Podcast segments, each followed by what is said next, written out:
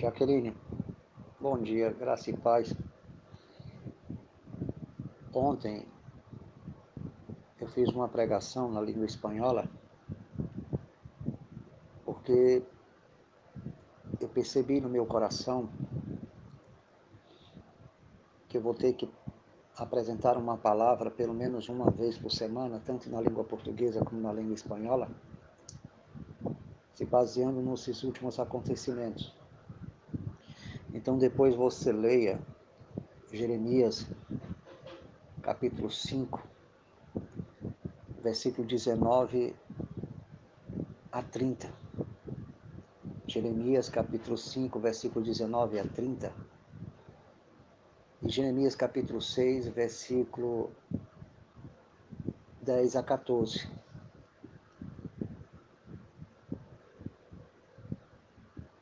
Ou até o versículo 15, se não me falha a memória.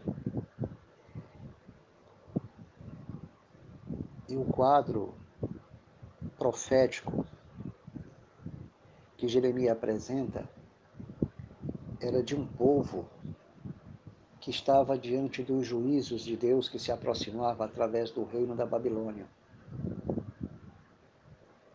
Jaqueline, através da história, Deus se utiliza de determinadas nações para trazer disciplina e castigo.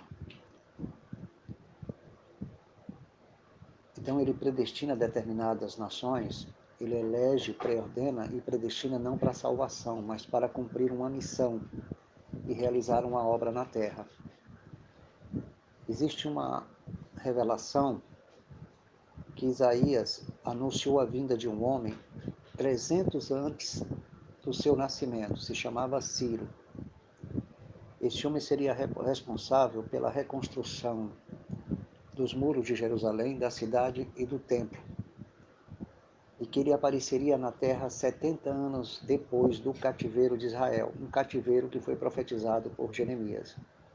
O povo foi levado para as províncias babilônicas, em várias partes do Oriente Médio. E entre eles, Jaqueline, os justos também foram levados, que não havia pecado como a casa de Israel.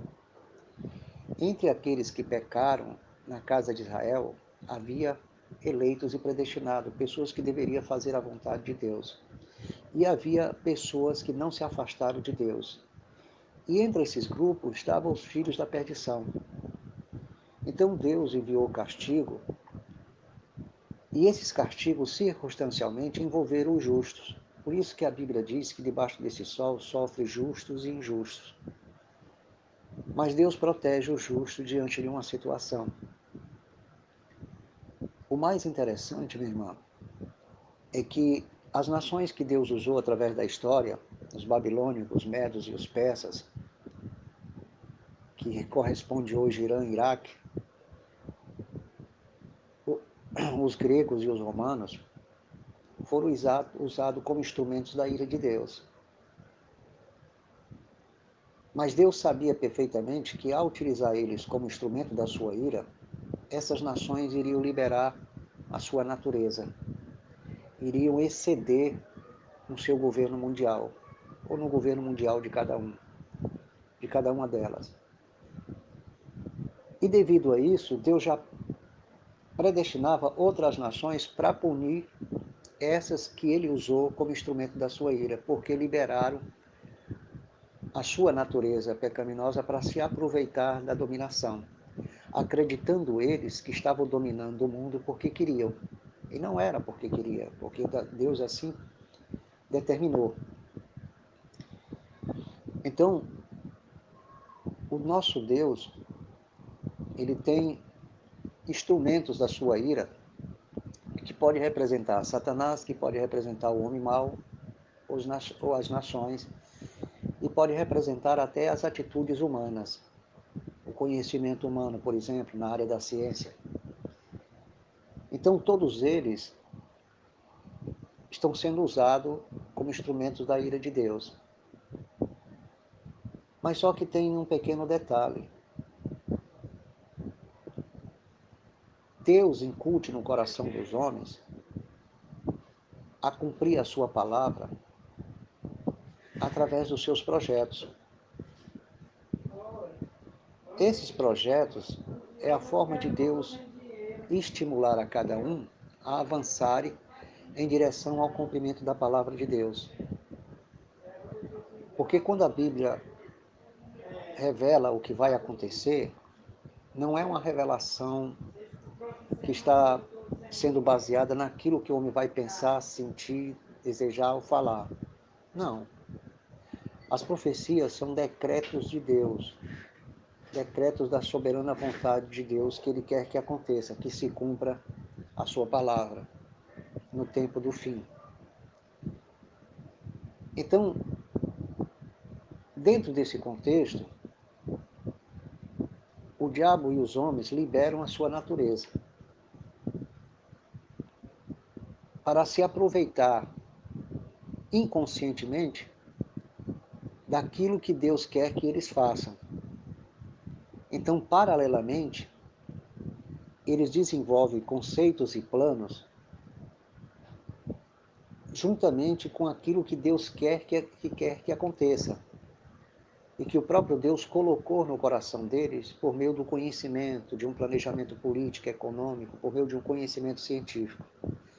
Então Deus quer que ele desenvolva aquele projeto para encaminhar a humanidade a um só caminho. Então, paralelamente, a natureza deles se manifesta e eles querem se aproveitar desse projeto para uma determinada finalidade maligna para levar vantagem econômica e desenvolver dominação.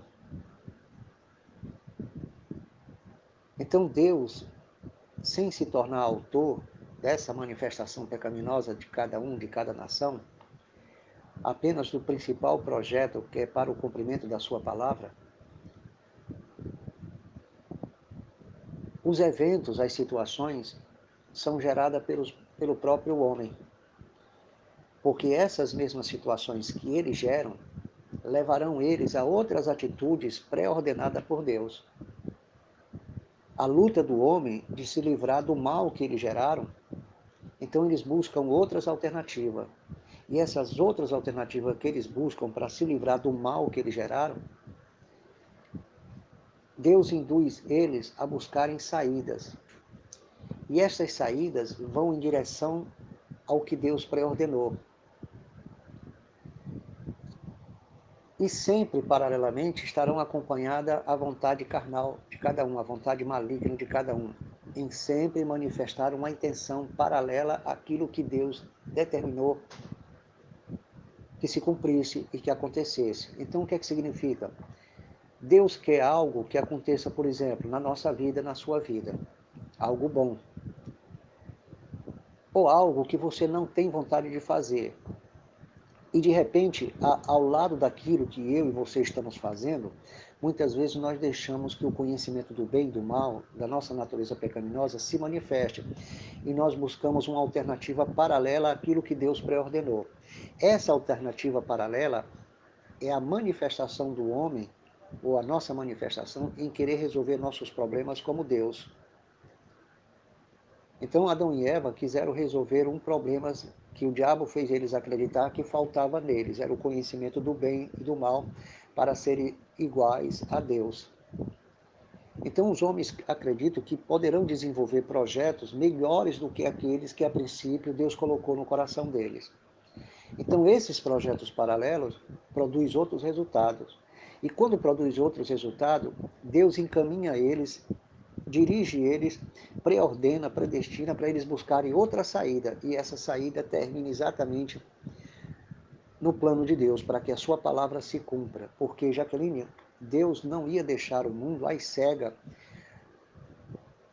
sendo levada pelo fatalismo, sem, sem que tivesse uma força superior governando eles. Para que tudo saia do jeito que Deus quer. Então, os filhos da perdição, Jaqueline, que são os filhos do diabo, que a serpente iria gerar a partir do casal, e que Deus fez separação dos filhos da mulher, os eleitos, os predestinados, através da sua semente, que era Cristo, Gênesis 3,15. Essa semente da mulher geraria os eleitos e os predestinados segundo o Espírito, de forma sobrenatural, e que tornaria bendita as famílias da terra. Gênesis capítulo 12, versículo 1 a 3. Então, através dessa semente, que é a mesma semente da mulher, que é uma sombra no plural de todos os elegidos e predestinados, porque quando fala de semente ou descendência, fica embutido o conceito do singular e do plural, invisivelmente. E essa semente abençoaria as famílias da terra, as famílias eleitas e predestinadas, que, conhecida, que é conhecida como Cristo. Abraão recebeu essa promessa também, a mesma promessa que Eva recebeu, de uma semente que feriria a cabeça da serpente, para salvar os eleitos e predestinados que seriam chamados nessa semente, Cristo. E todos que foram eleitos e predestinados nele, seriam neles chamados para a salvação, por causa do seu sacrifício, que era uma obra redentora para garantir a salvação dos eleitos e predestinados, como garantiu a salvação de Adão e Eva, porque eram também eleitos e predestinados, porque Adão prefigurava a vinda de Cristo, prefigurava o Adão perfeito. Então, se prefigurava, significa que ele já tinha a imagem de Cristo também por predestinação. E Deus reconstituiu ou restaurou a comunhão deles através de um sacrifício do animal, e com a pele do animal providenciou cobertura para eles, dando a entender, em figuras, em sombra, que Deus havia providenciado uma cobertura espiritual para restaurar a vossa comunhão e vos dar perdão, porque o, animal que foi morto, meio do qual Deus removeu a sua pele para cobrir a sua nudez, era um simbolismo da providência divina que viria no futuro para salvar os eleitos com essa cobertura espiritual que vestiria a nudez dos filhos de Deus, eleitos e predestinados, chamados em Cristo. E os filhos da perdição entraria através de Adão. Por quê? Porque a, a pessoa de Satanás semearia a sua semente através da sua obra maligna, por meio de Adão e Eva, então entraria uma semente maligna. Essa semente maligna, na parábola de o joio e trigo, no capítulo 13 de Mateus, foi semeada por Satanás na terra, na mesma massa que o apóstolo Paulo diz lá no capítulo 9 de Romanos, versículo é, 20 em diante, que Deus tem poder como oleiro sobre a massa, para que de uma massa um seja preparado de antemão para a salvação e outros para a perdição. Então, essa mesma massa, aonde o maligno semeou o joio, a semente da perdição, no meio da massa, ou seja, dentro da mesma massa biológica que começou em Adão, e Deus se apropriou em parte da mesma massa para semear o trigo, que é uma representação dos filhos de Deus. Isso está escrito em Mateus 13, procura a parábola do joio e do trigo. Então, meu irmão, essa massa maligna é ela que está sendo predestinada à perdição, é ela que vai adorar a besta, vai adorar o dragão, vai receber a marca da besta. Então essa massa é que está trabalhando hoje para a perdição deles mesmos e do mundo. Então a intenção de Satanás é destruir a igreja, destruir a obra de Deus, aniquilar. Mas no momento essas más intenções de Satanás está escondido na massa maligna dos filhos da perdição. Os filhos da perdição, Jaqueline, como diz São João, capítulo 8, versículo 38, 41 e 44, só fazem a vontade do vosso pai, que é o diabo. Leia com atenção Romano, Romano não, João, capítulo 8, versículo 38, 41 e 44. João, capítulo 8, versículo 38, 41 e 44. Estão na terra para satisfazer a vontade do inimigo contra o cristianismo. Em Romanos, ou seja, repetindo mais uma vez, Romanos não, em Salmo 2, os filhos da perdição se levantarão contra os ungidos de Deus, contra Cristo, contra o seu reino, contra a sua obra. Se você ler o Salmo 2, você vai entender que sempre existiu desde o princípio do mundo uma conspiração contra o reino de Deus. O homem tem vontade de romper sua ligação com a igreja, com a palavra, para proclamar a sua própria liberdade. E a natureza, segundo o que diz o apóstolo Paulo, geme pela manifestação dos verdadeiros filhos de Deus que serão responsáveis pela proteção da natureza. E até lá, Jaqueline, a humanidade vai gemer, porque os filhos da perdição, enquanto estão praticando o mal, o próprio Deus está encaminhando os filhos da perdição para a destruição, porque eles foram destinados para serem pedra de tropeço e tropeçarem na palavra, em Cristo e no justo. É o que está escrito em Pedro. Pedro deixa bem claro: destinado para serem pedra de tropeço na palavra, em Jesus Cristo, na igreja e na vida do justo. Então, a intenção deles é dirigir os planos diabólicos para destruir a igreja, para destruir o reino de Deus, porque o mundo quer romper totalmente com a palavra de Deus. A única verdade agora, a única fé, a única consciência é o direito do homem. É isso que a, a, o Papa está pregando. Então, tudo que eles estão fazendo, eles estão fazendo pensando no bem de um grupo que vai dominar o mundo. E circunstancialmente, Jaqueline, involuntariamente, acabam morrendo pessoas inocentes, filhos de Deus. E muitos filhos de Deus estão partindo porque a morte está prestando um serviço a Deus, como também a própria doença. Porque pessoas não estão preparadas para a grande tribulação. Haverá um povo na grande tribulação que vai sair na sétima trombeta. Depois da sétima trombeta, que a igreja for retirada por meio de um livramento, haverá sete taças da ira de Deus, que é o momento final do que Deus vai fazer contra a raça ímpia, porque Jesus falou que vai tirar do seu reino tudo que causa escândalo a partir das sete taças da ira de Deus. Na parábola do joio e do trigo, Jesus deixa bem claro que os anjos retirarão a igreja, a igreja da terra, o trigo.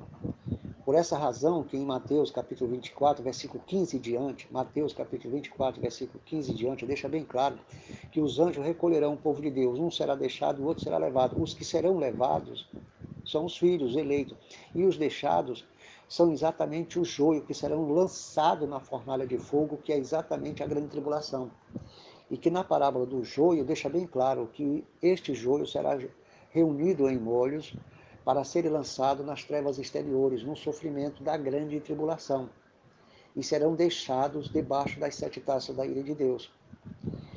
Mas até lá, Jaqueline, até isso se cumprir, muitos justos sofrerão por motivo circunstancial e serão levados para a morte, para o cativeiro, para a fome, para o desemprego e, e para o mal sem merecer, Deus permitirá, mas Deus vai proteger o seu povo no meio dessa situação. Alguns serão levados, mortos antes do tempo, e outros ficarão vivos para receber Jesus Cristo. Até que se complete o número dos justos, como revela o Apocalipse. No Apocalipse, no sexto selo, se não me engano, os justos perguntam: Até quando, Senhor, não vigará o nosso sangue dos que habitam sobre a terra? E foi dito a eles que eles repousassem lhes deram vestiduras brancas, até que se completasse o número de eleitos e predestinados que seriam salvos na terra, a, a partir da grande tribulação. Então Deus está realizando um grande avivamento para salvar os eleitos agora por meio do mal. Por isso que debaixo desse sol sofre justos e injustos. E até lá, Jaqueline, se esses são uma representação do juízo de Deus, o próprio Deus vai proteger o seu povo no meio da dor no, no meio da dor. Então, Deus está no controle. O que eu estou te dizendo, Jaqueline, eu não preciso de nenhuma visão, de nenhum sonho. Praticamente a palavra de Deus por si mesmo, pela sua própria natureza, ela se interpreta e ela comunica os fatos. Quando eu publico a palavra de Deus, eu estou exatamente dizendo como é que Deus está operando e nós não entendemos esse governo maravilhoso de Deus. O povo de Deus vai ser, vai ser protegido. É claro que alguns morrerão. Se no tempo da Babilônia, dos medos e os persas, gregos e romanos, muitos justos padeceram, então debaixo desse sol sofrem justos e injustos. E todos nós temos que entender o seguinte, que esse momento crítico Segundo o Apocalipse, é momento de consolação. Esse é o período, Jaqueline, onde Deus vai mais se manifestar.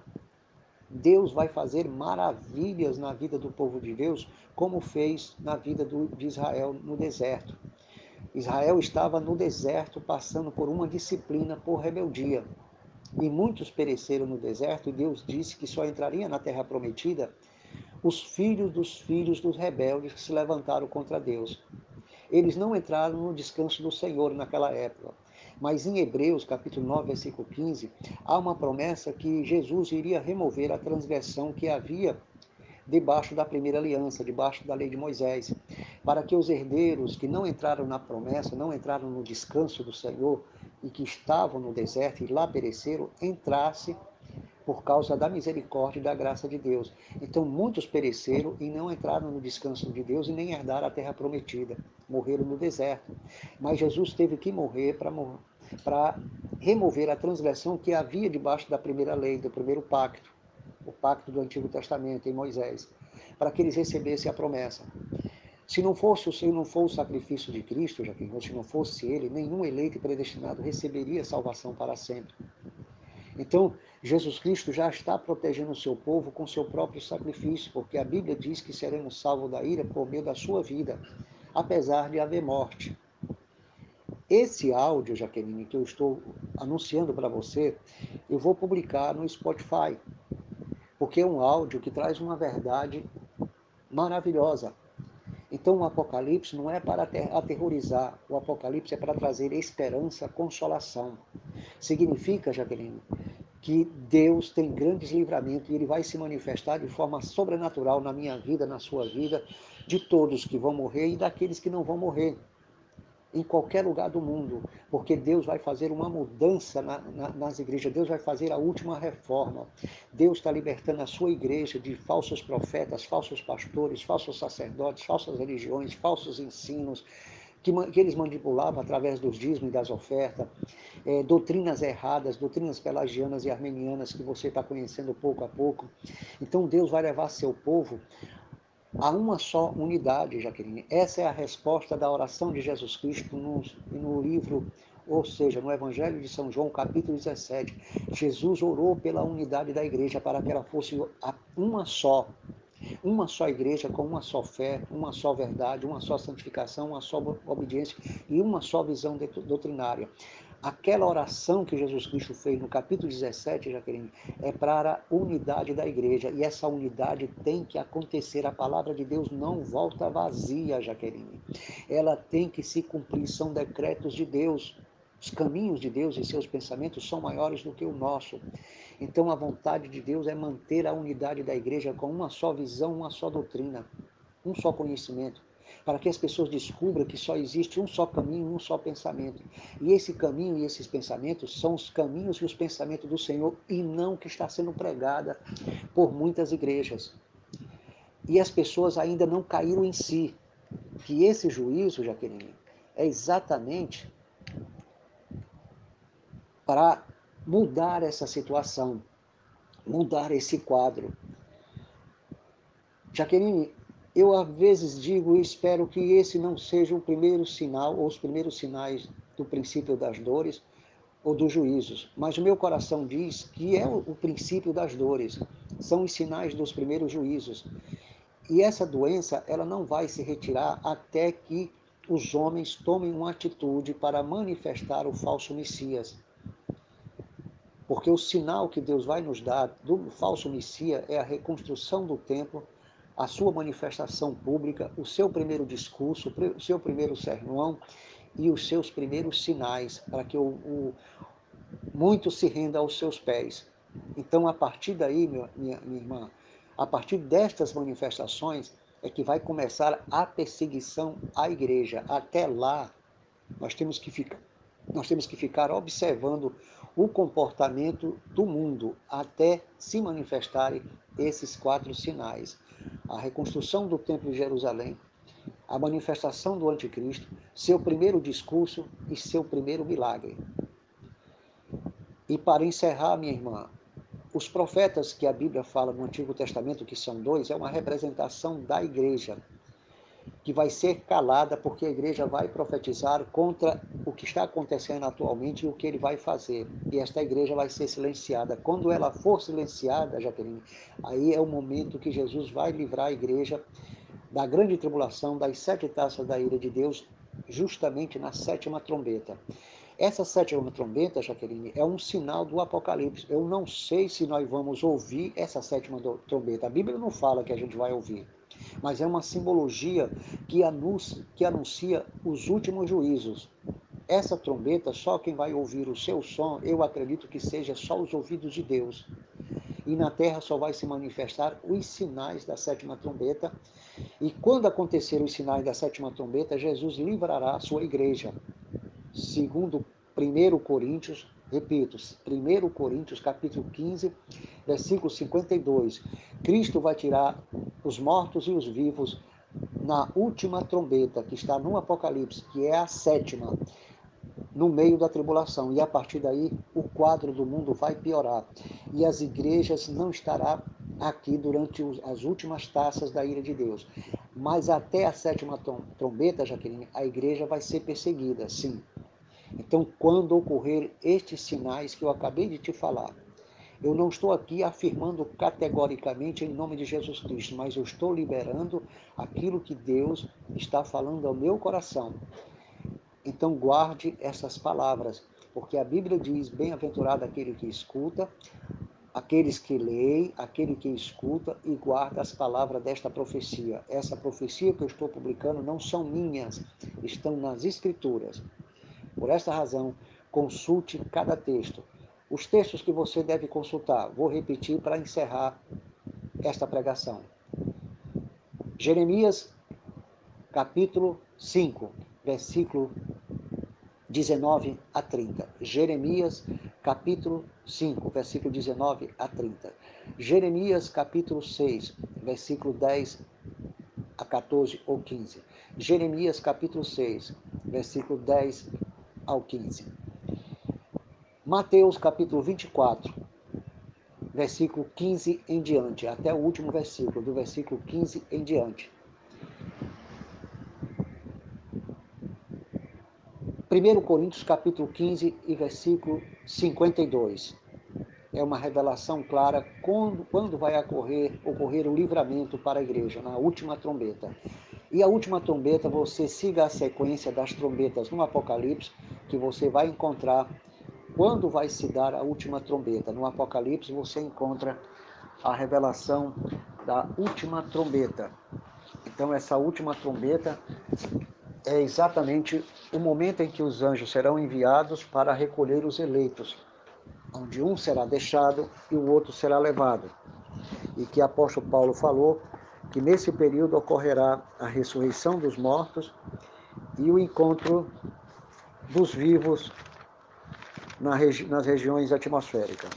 Então, só para confirmar, a sétima trombeta, Jaqueline, Tá, está no capítulo 11 de Apocalipse, versículo 15 a 19. Pronto. Nessa revelação é que Cristo vai enviar seus anjos, que está escrito em Mateus 24, versículo 15 até o último versículo, onde um será levado e o outro deixado. E os demais serão, antes dos vivos, ressuscitados, como revela 1 Coríntios capítulo 15, versículo 52. Pesquise, acompanhe, leia, ore, porque Deus vai falar através desses textos para você. E até lá, o mundo vai continuar buscando o seu próprio prazer enquanto o juízo de Deus acontece. E vão perguntar à sua própria consciência: por que está acontecendo isso ou por que Deus está nos fazendo isso? Mas eles não se arrependerão. E quando começar as sete taças da ira de Deus, se revela um dos selos do Apocalipse, onde a humanidade, os ímpios, os filhos da perdição, desejarão que as montanhas, os rochedos caiam sobre eles, porque eles sabem, porque eles sabem, ou saberão que chegou o seu fim. Essa é uma revelação de uma só visão do Apocalipse. O Apocalipse não obedece é, datas, mas um conjunto de acontecimentos dentro de um só contexto, de um só período que o Senhor possa lhe dar maiores conhecimentos do que o pouco que eu estou repassando para você. Graça e paz e faça bom uso da palavra de Deus. E divulgue, que é muito importante as pessoas tomar conhecimento deste áudio para a glória de Deus. Divulgue para crentes e não crentes, a quem você puder. Faça o seu papel, cumpra a sua parte. Em nome de Jesus.